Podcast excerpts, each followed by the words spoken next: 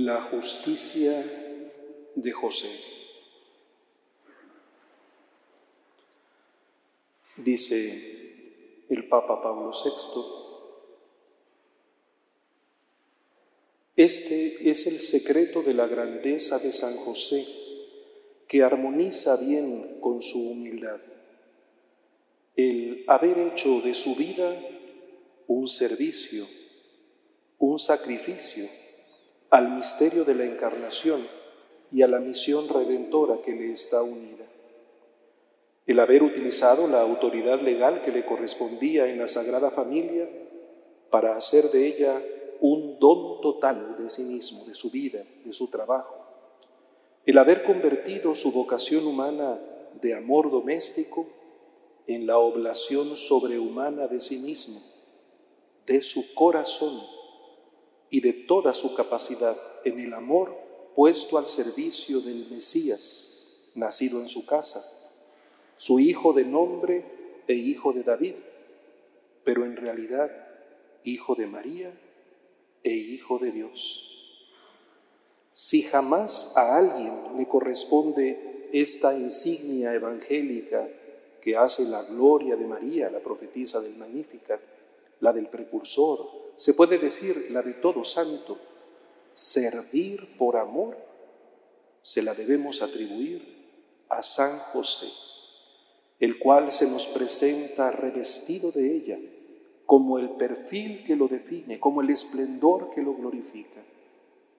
Servir a Cristo fue su vida, servirlo en la humildad más profunda, en la dedicación más completa servirlo con amor y por amor.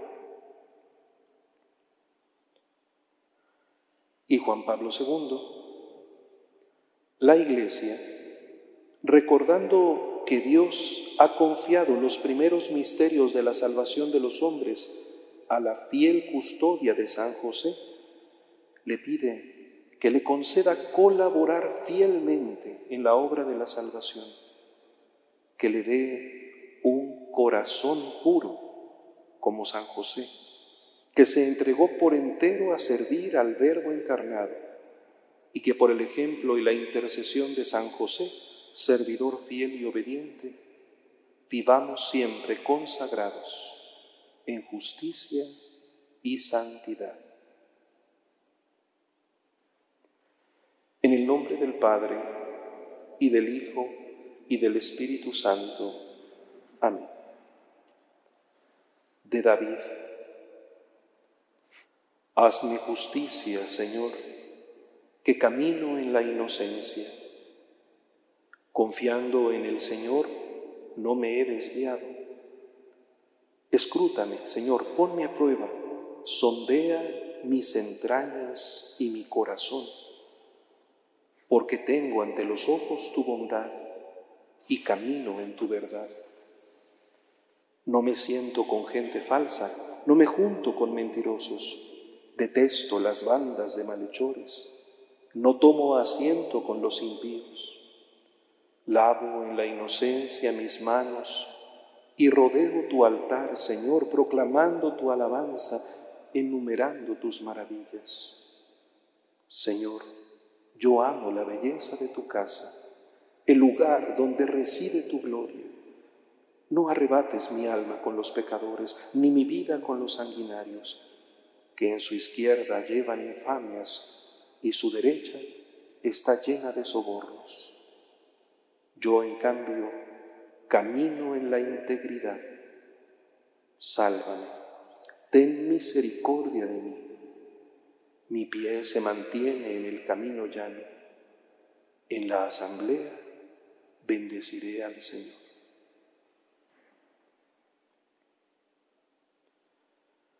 Tanto amó Dios al mundo que le entregó a su Hijo único.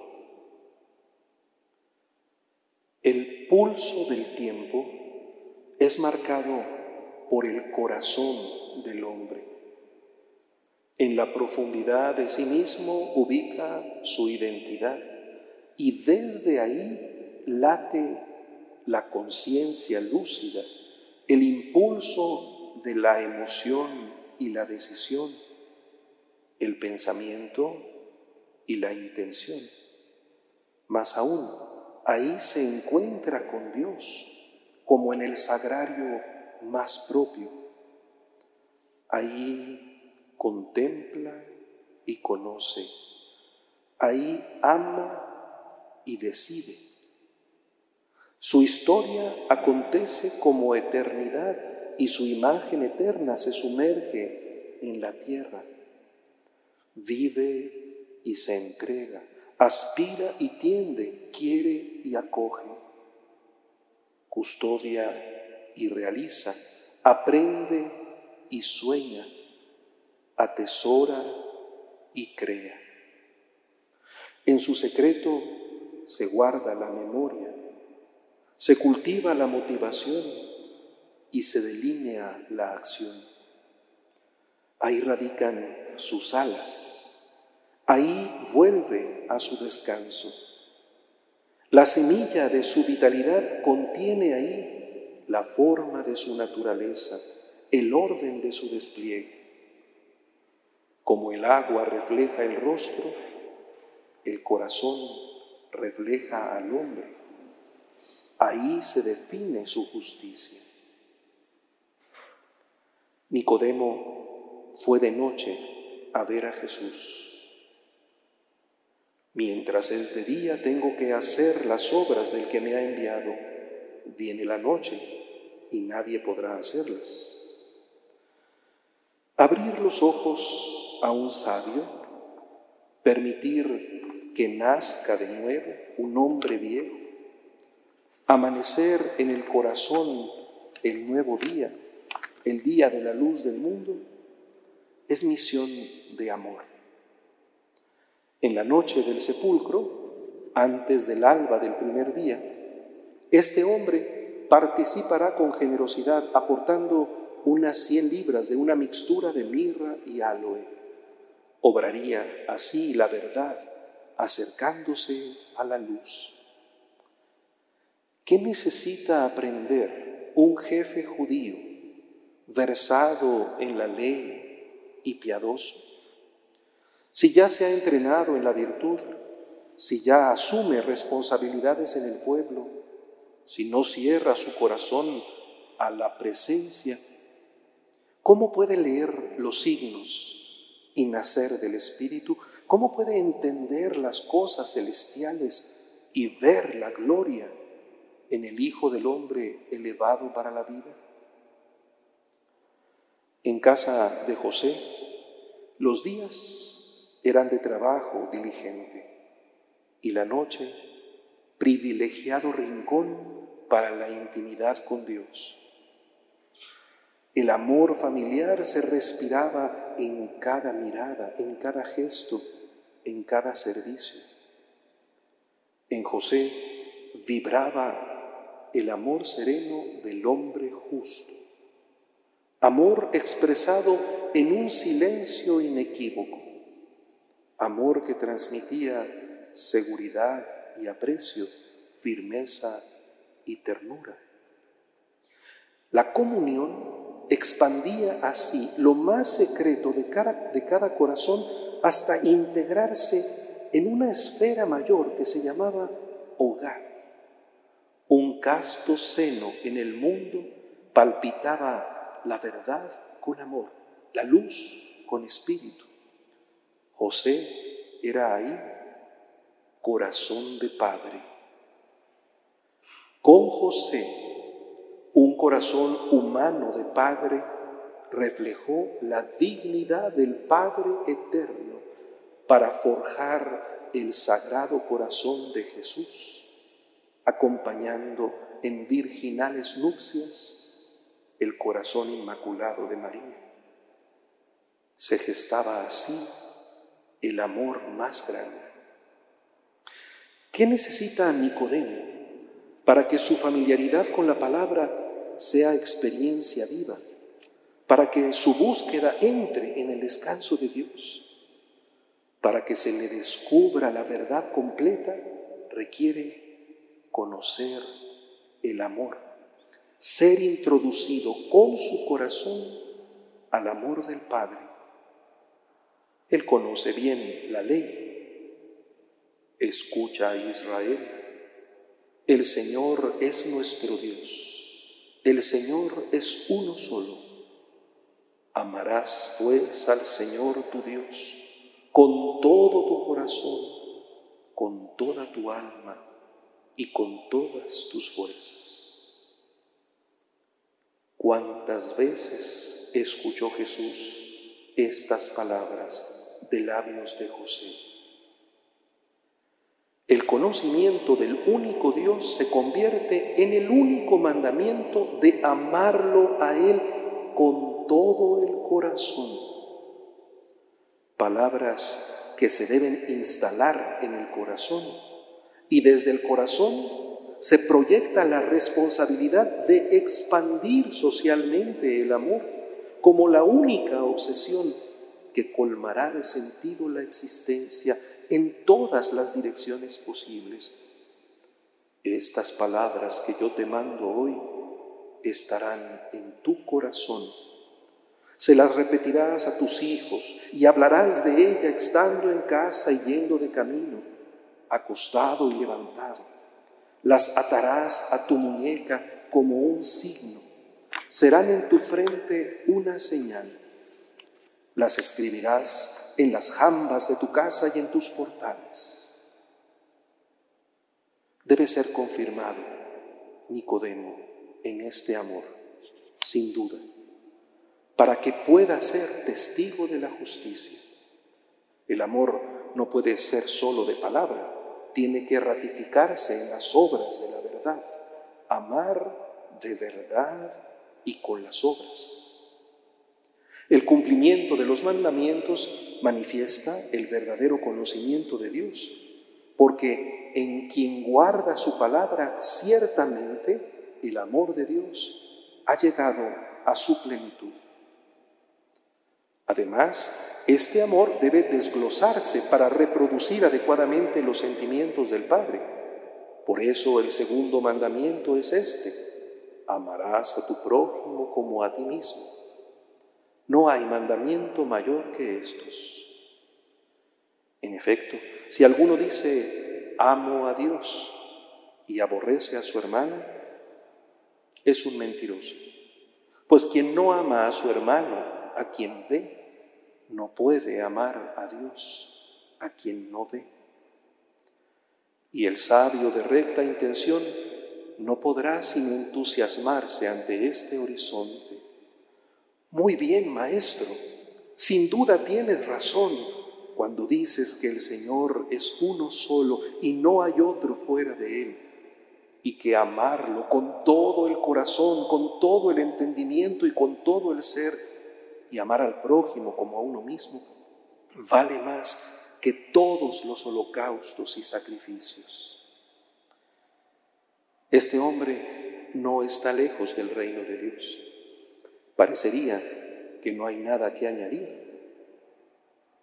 Sin embargo, para que las tinajas resquebrajadas de su tradición se recuperen, se llenen de agua y se reconozca de nuevo el mejor vino, puede revelársele el secreto del amor más grande, la abundancia del amor, el amor extremo, el que selló el corazón del discípulo amado, convirtiéndolo en su testigo, el guardián segundo de la intimidad doméstica después de José.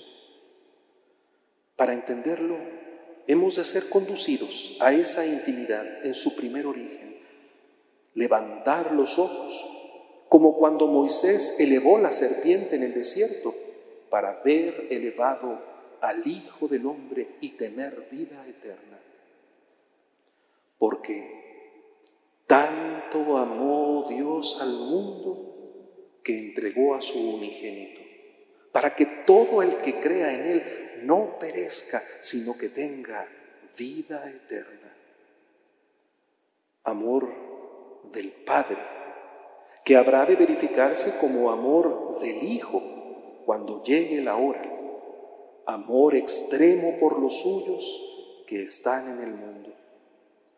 y que no se reservará al Padre y al Hijo, sino que por el Espíritu se derramará en el corazón de los discípulos, para que ellos también puedan amar hasta el extremo en el nuevo mandamiento que sublima toda la ley en la definitiva justicia.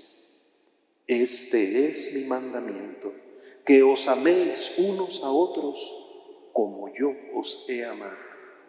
Este es el mandamiento nuevo, este es el amor mayor. Nadie tiene amor más grande que el que da la vida por sus amigos. El discípulo lo sabe, el amado, y da testimonio de lo que vio, la obra de amor que su propia piel tocó, la verdad que nosotros creemos. El mismo que reclinaba su cabeza en el pecho de Jesús, en su corazón. El mismo que mirará ese costado traspasado cuando se cumpla el amor más grande, el mismo que en aquella hora se llevará a la madre de Jesús, la esposa de José, como algo propio, estableciendo el seno apostólico de la nueva casa, la nueva familia, la iglesia, para vivir con el nuevo corazón, el que podrá decir con suprema convicción, nosotros hemos conocido el amor que Dios nos tiene y hemos creído en Él. Dios es amor. Y quien permanece en el amor, permanece en Dios y Dios en Él. Y también mirad qué amor nos ha tenido el Padre para llamarnos hijos de Dios. Pues lo somos los discípulos no se cansarán de considerar con suprema reverencia este misterio y de compartirlo a los hermanos como expresión de ese mismo amor. Por eso doblo las rodillas ante el Padre, pidiéndole que os conceda, según la riqueza de su gloria, ser robustecidos por medio de su Espíritu en vuestro hombre interior, que Cristo habite por la fe en vuestros corazones. Que el amor sea vuestra raíz y vuestro cimiento, de modo que así con todos los santos logréis abarcar lo ancho, lo largo, lo alto y lo profundo, comprendiendo el amor de Cristo que trasciende todo conocimiento. Así llegaréis a vuestra plenitud, según la plenitud total de Dios.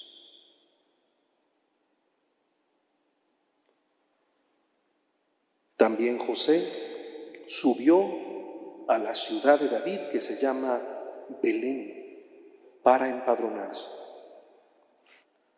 José dio su vida por Jesús y por María. Todo su pensamiento, todo su trabajo, todo su amor se volcó permanentemente sobre ellos para que se cumpliera toda justicia.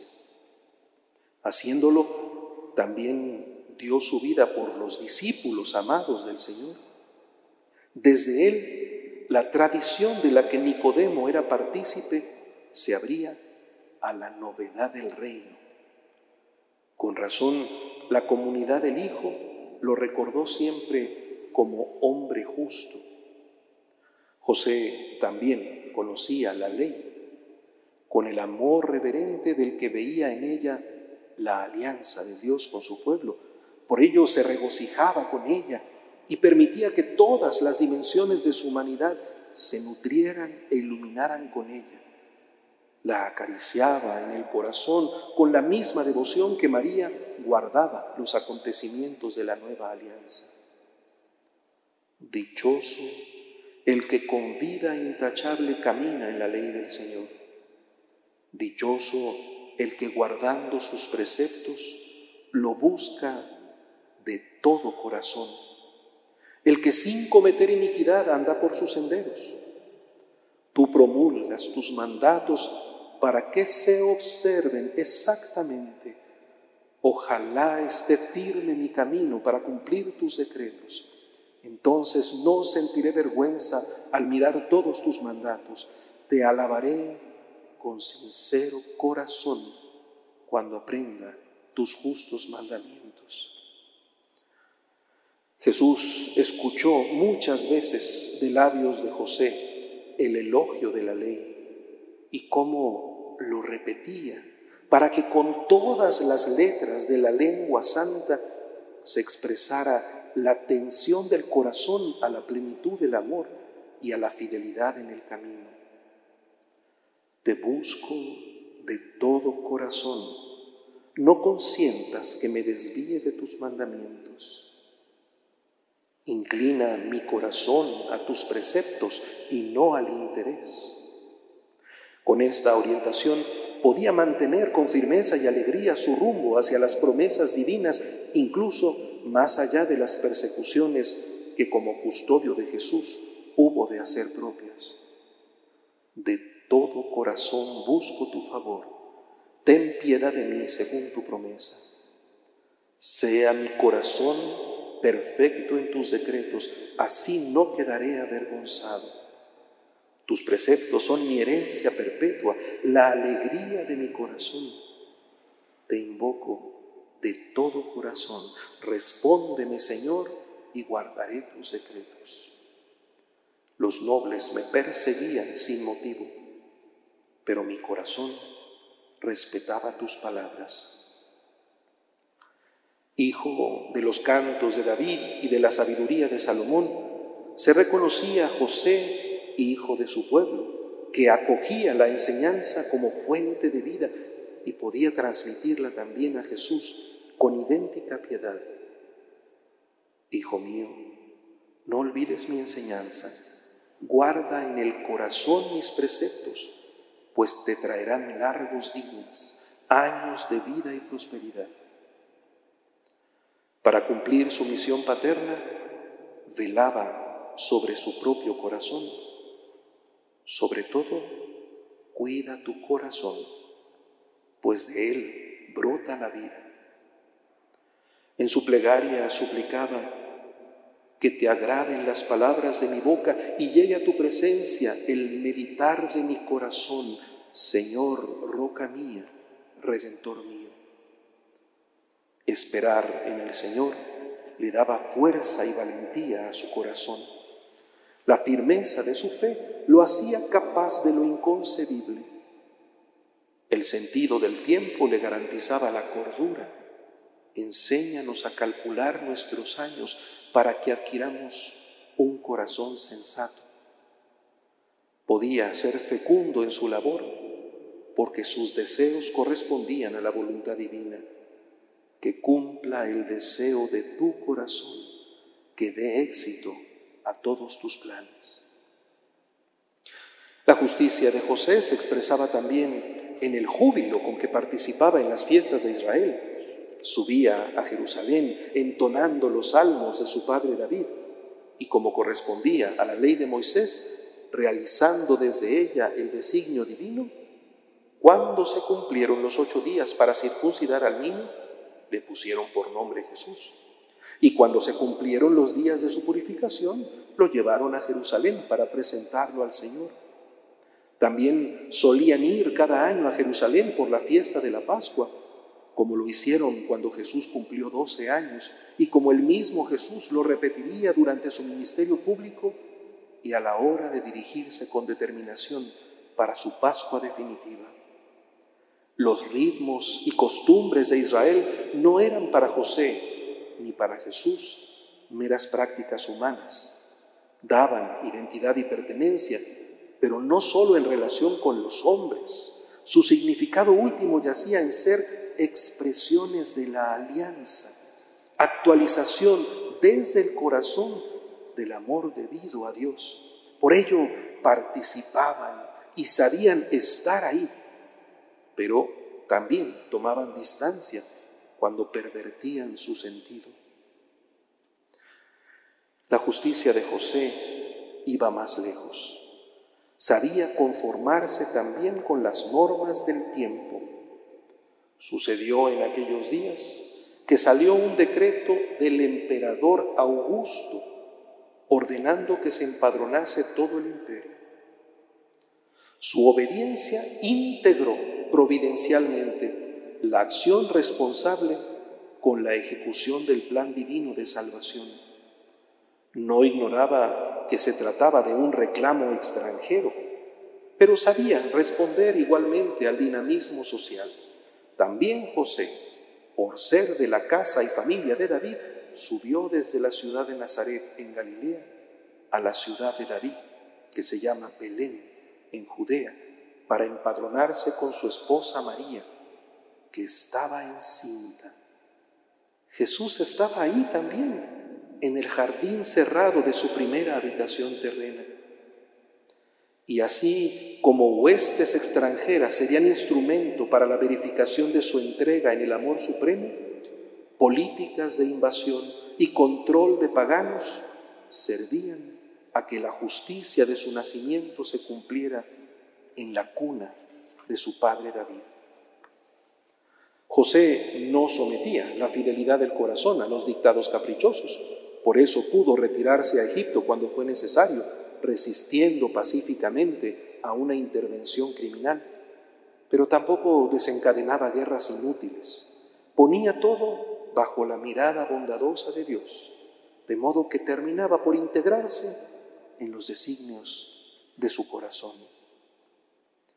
Desde la sensatez de José, cuando fuera necesario, Jesús daría la cara con viril determinación ante los zorros usurpadores y ante los hipócritas de la ley, sin por ello desvirtuar la delicadeza de su corazón con los pequeños, con los enfermos, con los pecadores arrepentidos. Pero también supo evitar escándalos.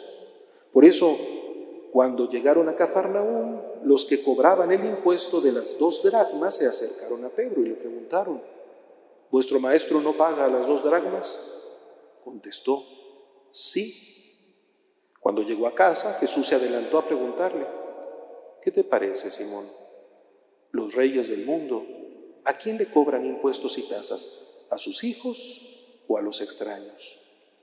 Contestó, a los extraños. Jesús le dijo, entonces los hijos están exentos. Sin embargo, para no darles mal ejemplo, ve al mar, echa el anzuelo, coge el primer pez que pique, ábrele la boca y encontrarás una moneda de plata. Cógela y págales por mí y por ti. Su responsabilidad, sin embargo, no fue nunca sumisión, ni permitió ser instrumentalizada. Supo discernir de acuerdo con el plan de Dios, mirando en lo profundo, igual que el Padre que ve en lo secreto, como lo indicó a Samuel en su elección de David. El hombre mira a los ojos, mas el Señor mira el corazón. Por eso, cuando la pregunta sobre el impuesto se convirtió en una trampa, no permitió que se equiparara lo divino a los negocios humanos. Y respondió tajante, dad al César lo que es del César y a Dios lo que es de Dios. Jesús escuchó de José la sabiduría de Israel, que señalaba la justicia de la palabra en su integridad, distinguiendo delicadamente su ejecución en la vida. El corazón sabio acepta los mandamientos. El que habla necedades se pierde. El propio corazón se convertía así en el libro donde quedaba escrita la verdad, habilitado para la acción. Que no te abandonen la gracia y la verdad. Llévalas colgadas al cuello, grábalas bien en la tabla del corazón. Y podría así expresar su propia autoridad digna de toda confianza que se extendería a los discípulos, a los que reclamaría plena disponibilidad. Confía en el Señor con todo el corazón, no te fíes de tu propia inteligencia. Por eso, el camino de interiorización de la antigua alianza que supuso la nueva no era propiamente su anulación, sino su plenitud.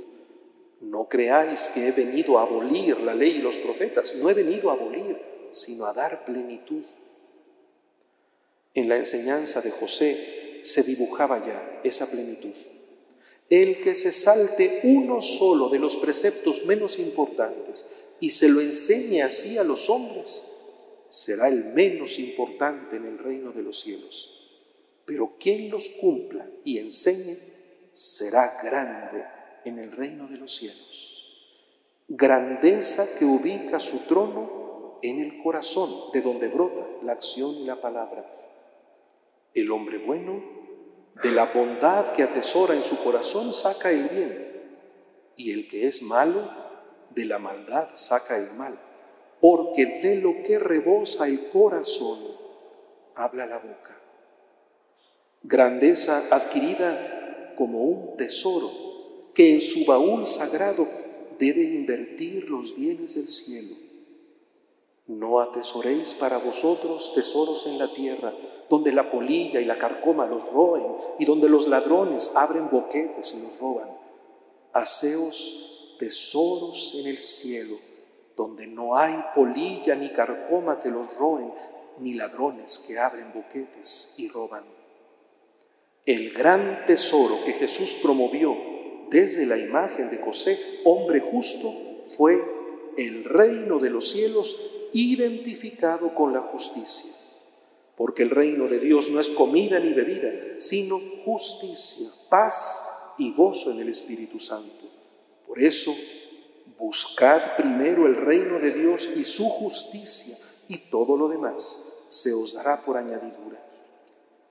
El amor más grande habrá de ser acariciado en lo profundo para que la plenitud de Dios se refleje nítidamente en el cristal interior. Porque donde está tu tesoro, ahí está tu corazón.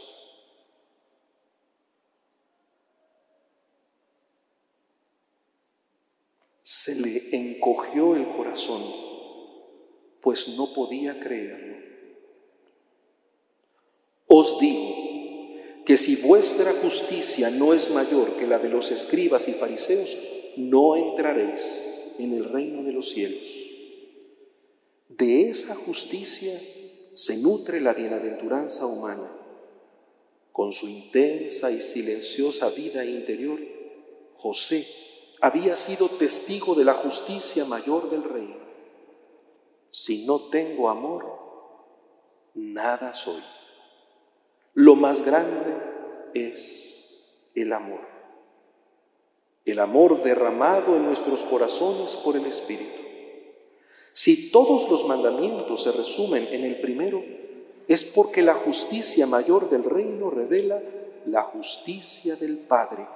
Y estamos llamados a ser perfectos, como es perfecto el Padre Celestial, que equivale a ser misericordiosos como lo es el Padre misericordioso.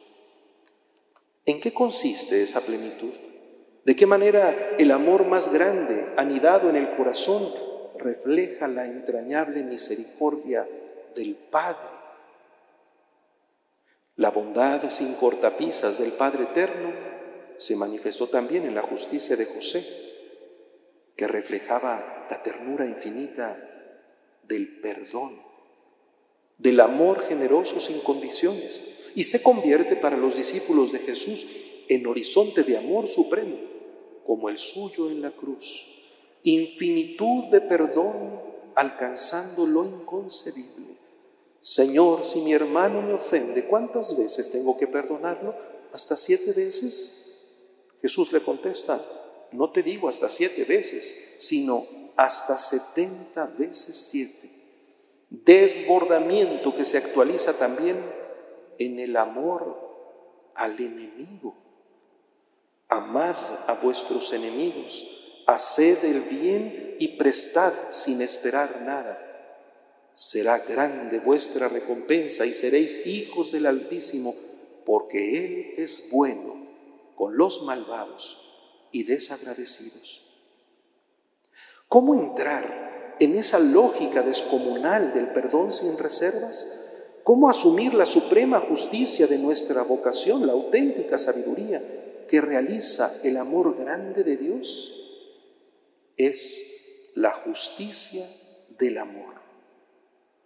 Cuando la justicia y el amor se separan, fracasa el mundo. Cuando la justicia y el amor se besan, el corazón de piedra se convierte en corazón de carne, emerge la misericordia. El abismo del corazón puede alzar su voz a los otros con voz de cascadas. Tiembla la tierra para que surjan los muertos. Para enseñar el supremo amor que actualiza en la verdad la suprema justicia, Jesús habló a Nicodemo del Hijo levantado a los ojos del pueblo en el desierto para su salvación, el amor del Padre. Y para introducirnos en ese amor, nos insinuó el misterio insondable de su dolor. La profundidad del corazón humano refleja el corazón divino que Jesús pudo sentir de José, con el que pudo vibrar, como si un padre viera regresar a un hijo ingrato. ¿Qué hay en el padre? Solo amor. No había indiferencia ante su partida, también había amor, amor en la libertad, amor que perseveraría en el encuentro. El hombre puede dirigirse hacia Dios. Dios se dirige hacia el hombre corriendo y lo abraza y lo cubre de besos. José, el de Egipto, abrazó emocionado a sus hermanos. La revelación de la propia identidad para la reconciliación fraterna despertó inmediatamente la pregunta sobre el Padre yo soy José. ¿Vive todavía mi padre? Y ellos fueron enviados donde él para que el padre quedara en la sombra protectora del hijo en su prosperidad. Cuando le contaron que José vivía aún y que gobernaba en toda la tierra de Egipto, se le encogió el corazón, pues no podía creerlo.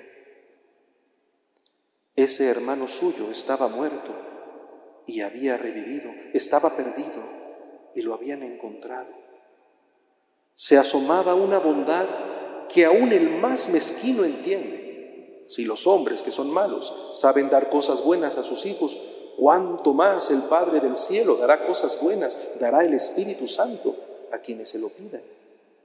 El júbilo perfecto del Padre eterno pasa por la fiesta de la reconciliación que la dureza del corazón del hermano ambicioso o envidioso podría arruinar. ¿Cómo no recordaría Jacob, el padre de José, que el júbilo que ahora conocía de unos hermanos reconciliados pasaba por su misma historia de fraternidad herida. ¿Cómo estallaría su corazón cuando José se le echó al cuello y lloró abrazado de él? El Hijo lo había recibido, redimiéndolo, y ya podía decir él mismo, ahora puedo morir, después de haber contemplado tu rostro y ver que vives todavía. Un padre misericordioso podría correr emocionado a recibir a su hijo pecador, aunque hubiera sido ingrato y se hubiera retirado de su padre para dilapidar su herencia. El dolor de la distancia solo se compara con la ternura del retorno. Aún desde lejos lo reconocería, correría hacia él, se le echaría al cuello y lo cubriría de besos, se le conmoverían las entrañas ese Padre se parecería al del cielo. Con él iniciaría la fiesta de la reconciliación. Pero a Jacob era su hijo quien lo recibía. Con todo, la conmoción interior era semejante. La reconciliación fraterna, sin embargo, en él adquiría también un nuevo tono, porque él mismo había sido un hijo tramposo y un mal hermano. Desde el nacimiento había agarrado el talón de Esaú, su mellizo. La trampa y el hacer tropezar estaban en él como su desorden dominante. Le robaría a su hermano la primogenitura y luego huiría de él. Solo volverían a abrazarse cuando su propio talón hubiera sido ya tocado por Dios en una lucha nocturna en la que su nombre cambiaría a Israel. Se postró siete veces hasta llegar donde su hermano. Esaú corrió a su encuentro, lo abrazó, se le echó al cuello y lo besó, llorando. En el corazón está el secreto de toda la realidad. En él se juega el destino del hombre. Es tan importante que debe ser cuidado y educado. Por eso, la entraña misericordiosa del Padre se manifiesta en el amor de Jesús hasta el extremo, que es depositado como caridad en el corazón de los hombres por el Espíritu. Pervertir el corazón del hombre es arruinarlo. Su amor es tan importante que pervertido el amor, todo se pierde. Ahí está el poder más fuerte, pero por lo mismo el riesgo mayor. Hay que vigilar el corazón con la dulzura paterna. Hay que mostrarle el amor más grande que lo redime con la justicia del amor. Nada hay más peligroso que no sentirse amado, no ser digno de amor, no ser capaz de amar. Perder el rumbo del corazón es condenar al hombre al precipicio. El corazón endurecido en la murmuración del desierto peca contra el espíritu, mutila, desconecta, padece ingratitud, envidia, encerramiento soberbio, no entra en el descanso de Dios. Nada hay más falso y enfermo que el corazón. ¿Quién lo conoce? Yo, el Señor, examino el corazón, sondeo el corazón de los hombres para pagar a cada cual su conducta según el fruto de sus acciones. Solo podrá levantarse el corazón caído si se le muestra que ha sido amado, amado hasta el extremo, con la ternura heroica de Dios, y que Él mismo puede amar, y amar bien, amar hasta el extremo. La sanación pasará también por el corazón, por el corazón contrito ante el Señor y purificado por Él. ¿Te gusta un corazón sincero? y en mi interior me inculca sabiduría. Oh Dios, crea en mí un corazón puro, renuévame por dentro con espíritu firme. El sacrificio agradable a Dios es un espíritu quebrantado, un corazón quebrantado y humillado, tú, oh Dios, no lo desprecias. No hay que apartar el corazón del Señor para mantener la esperanza. La intensidad del corazón en búsqueda permitirá la conversión y la comunión. Me buscaréis y me encontraréis si me buscáis de todo corazón. Me dejaré encontrar y cambiaré vuestra suerte. Será posible, finalmente, reunir a los dispersos. Esto dice el Señor Dios. Cogeré la vara de José que está en la mano de Efraín, y las tribus de Israel que están unidas a él, y las pondré junto a la vara de Judá, de modo que formen una sola vara y queden unidas en mi mano.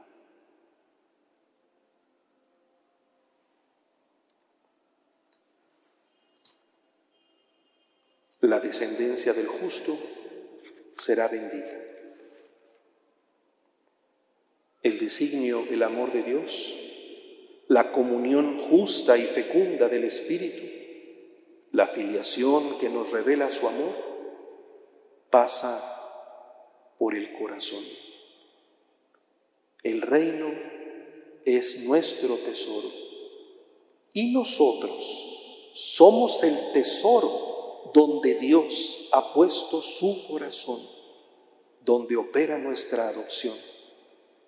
La fe cultivada en el corazón es la que puede proclamarse con los labios y convertirse en alabanza verdadera. Hijos del Padre Celestial, por Cristo, somos también hijos del hombre justo, descendencia bendita de corazones nuevos. Si ante la noche del dolor puede haber miedo, el consuelo del que nos ama nos alienta. No se turbe vuestro corazón. ¿Cómo se turbará si tanto nos ha amado el Padre? Su amor seduce el nuestro y nos hace justos en su palabra. El que me ama cumplirá mi palabra, mi Padre lo amará. En verdad, cuánto amor nos ha tenido el Padre. Somos sus hijos y su justicia, su misericordia, su vitalidad, que es puro don, se derrama sobre nosotros como sobre su Hijo amado. Todo me ha sido entregado por mi Padre y nadie conoce al Padre sino el Hijo y aquel a quien el Hijo se lo quiera revelar. Venid a mí, todos los que estáis cansados y agobiados, y yo os aliviaré. Tomad mi yugo sobre vosotros y aprended de mí, que soy manso y humilde de corazón, y encontraréis descanso para vuestras almas. La mansedumbre y humildad del corazón del Hijo se reproducirán en los que han sido constituidos hijos. De su corazón abierto brotarán ríos de agua viva, renovación de los corazones humanos, justicia de Dios que opera por fidelidad a su nombre, por su amor, venciendo a la profanación que generaba dispersión. Os recogeré de entre las naciones, os reuniré de todos los países y os llevaré a vuestra tierra derramaré sobre vosotros un agua pura que os purificará de todas vuestras inmundicias e idolatrías, os he de purificar y os daré un corazón nuevo y os infundiré un espíritu nuevo. Arrancaré de vuestra carne el corazón de piedra y os daré un corazón de carne. Os infundiré mi espíritu y haré que caminéis según mis preceptos y que guardéis y cumpláis mis mandatos y habitaréis en la tierra que di a vuestros padres. Vosotros seréis mi pueblo y yo seré vuestro Dios. Os libraré de vuestras impurezas, convocaré el trigo y lo haré abundar y no volveréis a pasar hambre. Multiplicaré los frutos de los árboles y la cosecha del campo para que no soportéis más la afrenta del hambre entre las naciones. Este será el fruto de mi corazón eucarístico. Cuando la ejecución del amor más grande, de la justicia más grande, se haya alzado ante los ojos del mundo como la serpiente en la mano de Moisés, el adorno de los hijos no será lo exterior, sino la profunda humanidad del corazón en la incorruptibilidad de un espíritu apacible y sereno. Eso sí que es valioso ante Dios. Pondré mi ley en su interior y la escribiré en sus corazones. Yo seré su Dios y ellos serán mi pueblo todo se habrá cumplido.